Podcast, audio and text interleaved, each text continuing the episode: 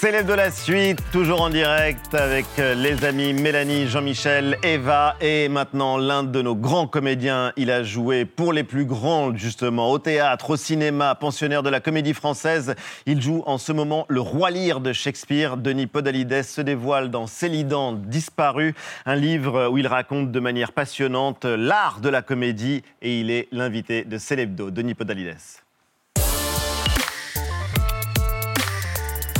Bonsoir Majesté et bienvenue. Il faut vous imaginer en vieux roi fou avec euh, des problèmes majeurs de parentalité, avec euh, trois filles qui se déchirent. Euh, C'est l'histoire du roi Lear. Oui, tout à fait. Bah C'est oui. surtout l'histoire d'une des plus grandes pièces de théâtre au monde. Et finalement assez maudite. C'est la première fois qu'elle est jouée à la Comédie Française. On ne l'avait Ouais. jamais jouée. Et euh, un peu comme Macbeth, euh, c'est une pièce qui n'a pas forcément toujours bonne réputation parce qu'elle est assez difficile. Comment? On joue peu Shakespeare à la Comédie on a- Française. On a joué assez peu Shakespeare et pendant des décennies, ça se passait plutôt mal. C'était des spectacles qui échouaient. Pourquoi? Euh, Pas de public ou? Il y a eu des problèmes de décor, c'était des très longues pièces et souvent les, les acteurs français ne savaient pas comment jouer ça. Ils ne savaient pas alterner le trivial et la tragédie dans la même pièce. Parce Le- que ça, c'est et- caractéristique de Shakespeare. C'est totalement caractéristique et ce qui fait que le public s'ennuyait un peu, ne, ne comprenait pas où ça, ça voulait aller. Et euh, je veux dire, on a fait avec Thomas Ostermayer en 2018 euh, Le La metteur Nuit en scène, Rois. qui est un génie l'un des plus grands metteurs en scène de théâtre européen. je ne vous le fais pas dire, et qui a mis en scène La Nuit des Rois. Et là, ça a été un grand succès. Il y avait eu d'autres succès Vous dans les années trouvé 70. la- Terry Hans avait monté aussi des, des Shakespeare. La façon de faire du Shakespeare qui euh, parle au public français. Alors ça, moi, je ne sais pas. Euh, Mais en je tout ne cas, c'est joué à guichet fermé. Et on va en Oui. parler tout à l'heure. Mon cheval, mon royaume pour un cheval. C'est Je Richard prononce III. vraiment très très mal. C'est comme ça que Non, non, ça, vous c'est. Richard III. C'est lui, Non, euh, il a des problèmes avec sa fille. euh, mais merci en tout cas d'être dans Célébdo, puisque vous publiez un livre passionnant, Célidan disparu. C'est un livre qui permet d'approcher euh, une forme de mystère, parce qu'il y a un mystère Podalides. Quand on lit les papiers qui vous sont consacrés, alors on le sait, mais vous êtes un boulimique de la scène, vous êtes un lecteur intarissable, vous avez déjà écrit plusieurs euh, ouvrages, et vous partagez dans ce livre euh, des souvenirs drôles, touchants, Tristes aussi parfois, il y a des joies, il y a des questions, il y a les peines, on va y revenir. C'est pas un titre de Proust, Célidan euh, disparu, mais qui est Célidan? Alors Célidan, je le révèle, c'est un personnage de Corneille, d'une comédie, euh, comédie de Corneille qui s'appelle La Veuve, et qui a été le premier rôle dans lequel je me suis euh, senti bien, heureux, fait pour ce métier. Avant, c'était quelque chose d'un peu délicat. J'hésitais toujours à reprendre mes études. Et d'ailleurs, il y a un autre texte que je consacre à ça. J'avais été euh, viré d'un spectacle, euh, et ça avait été une grande humiliation personnelle. Un jeune acteur qu'on remercie pour un grand rôle dramatique. Et on alors a du que mal à j'attendais tout. Eh On a ben du oui. mal à l'imaginer. Oui, oui, mais bon, je, je raconte. c'est- c'est Célidan assez- vous a réconcilié avec le théâtre. Exactement. Ouais. C'est une après-midi merveilleuse, euh, merveilleux, un après-midi, pardon, Ah, merveilleux. On peut dire les deux, en fait, Oui. je crois. Ah. Euh, dans le parc de Sceaux avec Christian Rist, qui cherchait un, un acteur pour remplacer un, un autre, qui, est- qui était d'ailleurs Jean-François Sivadi, un grand metteur en scène. Et j'ai auditionné dans le parc de Sceaux à la tombée du jour, et ça ça m'a libéré totalement. Et ce rôle est devenu euh, fétiche. Et vous êtes vous aussi devenu un, un acteur fétiche en l'occurrence euh, et une vraie référence, une carrière exceptionnelle. Il faut dire que vous euh, tournez en moyenne 3 à 4 films par an depuis maintenant presque 20 ans, au moins deux pièces par saison. Il faut imaginer la mémoire de Denis ça. Podalides. Souvent une mise en scène, déjà six livres, sept Molières et euh, en lisant euh, Le Il Monde il y a quelques a trop. Il y en a semaines, il y en a trop. C'est sûr qu'on va vous donner encore. Il y en a Modeste six avec pour ça. votre pièce. Non, non, non, en l'occurrence, euh, c'est que vous êtes modeste, Ouais. euh, mais euh, on vous compare à la porcelaine de Limoges ou à la saucisse de si Morteau dans Le Monde. Je sais pas si c'est Ça un me plaît bien compliment. parce que j'ai un ami à la comédie française, Hervé Pierre, qui, Qui adore la saucisse de Morteau. oui, oui. Donc euh, vous euh, acceptez le compliment et vous avez pourtant cette phrase dans votre livre qui est géniale quand on connaît justement et Ah, quand c'est vous avez vu ouais. sur scène ou au cinéma. J'ai le droit, voire le devoir De faire, faire des merdes. Ah, j'ai dit ça. Oui, oui, oui, Vous l'avez même écrit. Ouais. Non, j'ai revendiqué beaucoup ça parce que je, je- je place toujours la- le métier d'acteur sous le signe du, du- du costume d'arlequin. Vous savez, c'est un costume Ouais. qui est fait de briques et de broc, Ouais. de tissus de toutes les couleurs et de toutes les, de matières pauvres comme de matières riches. Et donc, une carrière d'acteur. J'avais découvert ça quand j'avais hum, un acteur qui me fascinait, qui me fascine toujours, mais qui est disparu, Michel Piccoli, enfin, entre autres acteurs. Et je voyais dans sa filmographie, il n'y a, il y a pas tant de chefs-d'œuvre que ça. Vous voyez, il y a énormément. Et donc, on doit, on fait son métier à travers des, comme de, toute personne On dans la apprend vie. tout le temps. Euh, et, toute euh, personne dans la vie, d'ailleurs, connaît oui, ses échecs, ses succès, et ses zones c'est pas grave, quoi. C'est Ouais. pas très grave. Et on a, moi, j'ai appris beaucoup aussi. De, de- mais je les citerai pas, les, Les-. Non, parce que là, c'est blessant. Et vous parlez euh, comme Michael Jordan. On continue de parler de Célidan euh, disparu. Ce sera juste après vue.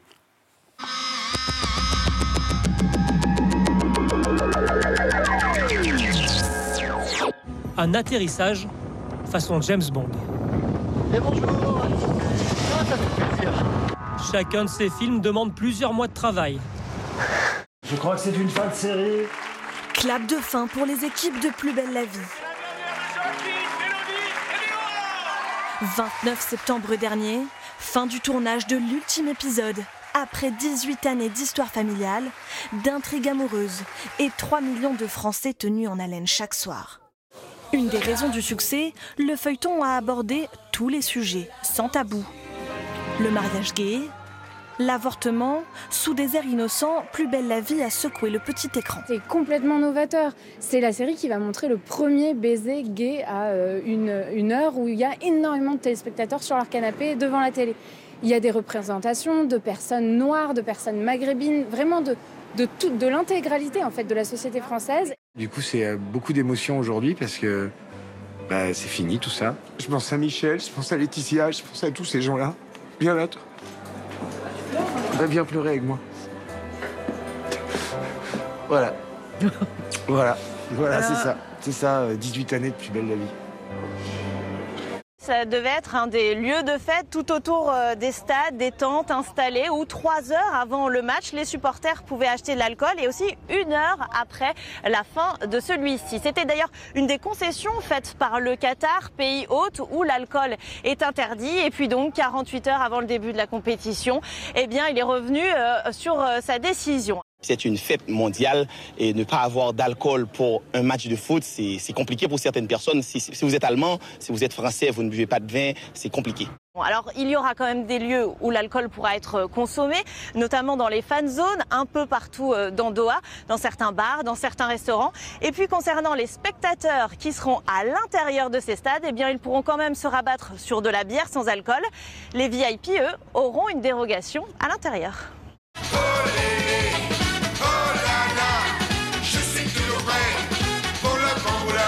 On a tous ici une chanson préférée de Michel Naref. Ça recommence. Là, j'ai du dos. C'est parti. Vous savez pourquoi je suis venu à vos émissions, monsieur Hanouna? Parce qu'on m'avait dit, ce monsieur, il vous donne la possibilité de parler et de parler à tout le monde. Voilà pourquoi j'y suis venu. Ne vous illusionnez pas un instant sur ce que signifie notre présence. Nous ne sommes pas vos copains. Et nous ne le serons jamais. Cyril Hanouna dit qu'il vous a tout appris. Est-ce qu'au fond vous êtes, euh, ben voilà, vous êtes un enfant, euh, un enfant Hanouna? Vous Cyril Hanouna m'a jamais appris à faire des manifestations ou à mener des luttes Non, mais sociales. à faire de la télévision et, à Hmm. faire, et à faire du buzz. Mais euh, Vous lui devez écoutez- beaucoup peut-être? Mais Est-ce que, je est-ce ne- que je- ça, non, vous vous dites que votre Non, poste de non, député, écoutez, non, est-ce que vous vous dites non, que mais- votre notoriété, peut-être le fait d'avoir été élu député, c'est en partie grâce à lui? Pour venir chez quelqu'un, il faut être invité. Et et c'est ça. Les mecs, moi, je, vais pas. Et là, pour l'instant, c'est moi-même qui le dis. Pour l'instant, LFI, jusqu'à nouvel ordre, c'est plus Cyril, invité sur le plateau. Voilà, comme ça, c'est clair.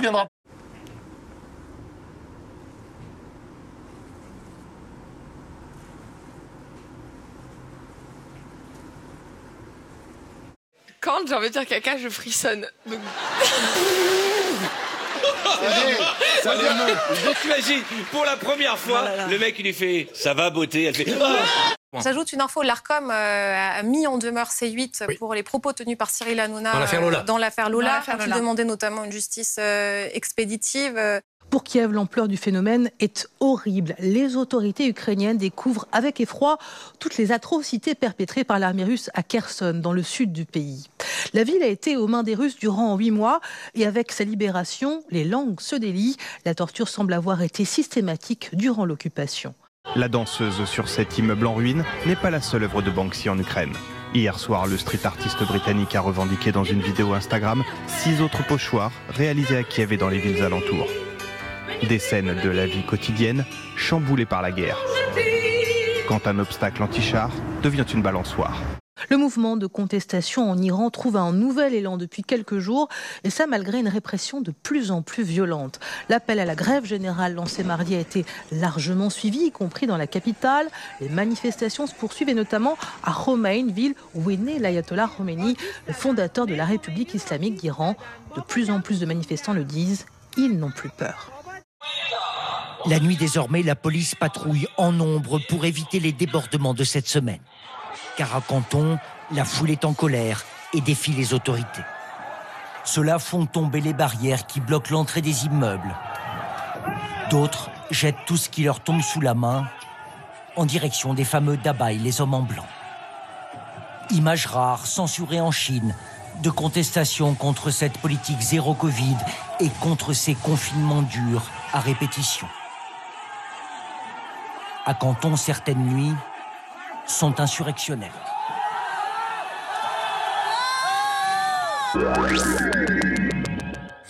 C'était vu et Célébdo continue toujours en direct avec l'acteur, l'auteur, scénariste, metteur en scène. C'est un art majeur auquel vous tenez, un art majeur, la mise en scène. Denis Podalides de l'Académie française. De la C'est comme ça. comédie. Comédie De la comédie, tout simplement L'Académie, c'est bien. C'est bientôt Ah, l'Académie. j'ai dit l'Académie française.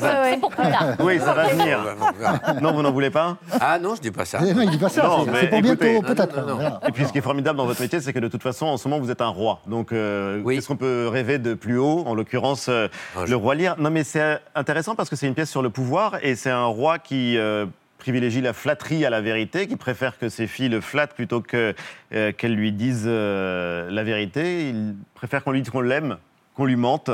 C'est ça, au fond, le pouvoir pour vous? En fait, il, accè- il fait un, un acte assez héroïque, c'est de céder le pouvoir de son vivant, de prendre la décision de remettre le pouvoir entre les mains de ses filles, de trois filles. trois. Donc, il attend de ce geste qu'il pense être généreux, euh, inédit aussi, c'est assez euh, beau. Alors, il attend une récompense. Et la récompense, ce sera l'amour de ses filles, et notamment de la dernière, la petite Cordélia, qu'il aime peut-être, d'ailleurs, on s'est posé la question hein, avec Thomas Ostermeyer, qu'il aime peut-être plus que de raison, au-delà presque d'un amour incestueux. Et c'est cette fille-là qui ne joue pas le jeu de la déclaration d'amour public. Les deux aînées, elles se plient à l'exercice rhétorique, elles disent, elles développent euh, à quel point elles aiment leur père. Il est content, il leur donne une part du royaume. Et la troisième dit rien. Et c'est ce petit rien qui va entraîner toute une tragédie, puisque ce rien déchaîne une crise d'une euh, grande violence chez ce père qui la renie, qui la, qui la rejette, qui bannit le plus, le plus loyal et le plus sincère de ses ministres, et qui s'engage dans une histoire sans fin où il va non seulement perdre ce pouvoir qu'il a donné, mais il va, euh, il- en fait, il comptait se mettre à la retraite et aller ensuite chez l'une et l'autre de ses filles. Et puis quand il va chez l'une et l'autre de ses filles, elle lui impose de réduire sa suite. Elle, peu à peu, elle le rend à sa condition de vieil homme. Et là, il découvre à la fois la perte du pouvoir, la perte de, ce- de, de- toute forme de, séduction. Quand quelqu'un perd le pouvoir, il se rend compte dans la tête des autres qu'il ne l'a plus. On lui parle plus de la même façon. Et puis ensuite de cela, il va peu à peu aller encore plus loin dans une série de pertes et perdre la raison, perdre tout, jusqu'à perdre euh, sa fille, euh, la, la toute dernière. C'est génial la manière dont vous en parlez parce que d'abord c'est un chef-d'œuvre et en l'occurrence on s'aperçoit à quel point il peut être contemporain. Et Oui. euh, vous avez justement à la Comédie Française euh, l'occasion de jouer parmi les plus belles et les plus grandes œuvres de- du théâtre. Oui. Euh, Et euh, pour le coup, vous C'est en êtes l'une maison. des figures Ouais. de proue de la C'est Comédie votre maison, la Française. Comédie Française. Vous y êtes entré en 1996 en tant que pensionnaire. Et euh, en 2000, vous devenez le 505e Oui. euh, sociétaire de cette institution. Alors, c'est impossible de faire la liste de tous les personnages que vous avez incarnés du répertoire, parfois à plusieurs reprises. Je pense notamment à Harpagon, dans la Var, quelques images. Ah Oh voilà! Oh là là! Voilà! Assassin Au meurtrier Justice, juste ciel Je suis perdu, je suis assassiné, on m'a coupé la gorge On m'a dérobé mon argent Rends-moi mon argent, coquin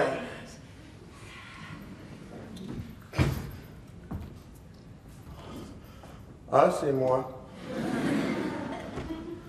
Mon esprit est troublé. J'ignore où je suis, qui je suis et ce que je fais. N'en plus. Je me meurs. Je suis mort. Je suis enterré. N'y a-t-il personne qui veuille me ressusciter? En me rendant mon cher argent ou en m'apprenant qu'il a pris C'était en 2009, mise en scène de Catherine et. Euh, vous aimez, vous portez aussi cette casquette de metteur en scène. Votre Cyrano de Bergerac a remporté six Molières, dont celui du meilleur metteur en scène. Et euh, meilleur spectacle de théâtre public, c'était en 2007.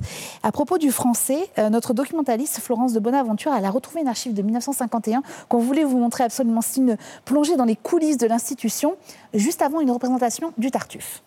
La comédie vient de reprendre le Tartuffe en confiant le rôle à Fernand Ledoux, qui a coiffé après tant d'autres la perruque du faux dévot. Jeanne Moreau incarnait Dorine, Berthe Bovy la bonne Madame Pernelle, près de Yonel, en Alceste, Ledoux assis dans le fauteuil où Molière, le soir de sa mort, joua encore le malade imaginaire, a relu ses répliques avant de gagner la scène dans un ascenseur où les étages portent les grands noms de la maison. Dans le brouhaha qui précède l'élevé de rideau, les acteurs se sont confiés un dernier secret, donné un dernier conseil. Et c'est bien ensuite, en tout point semblable aux personnages de cette toile du 19e siècle et semblable aussi à ceux de 1664, que pour l'anniversaire de Molière, la troupe du français est apparue autour de son buste, gardienne des traditions qui font la gloire de la maison.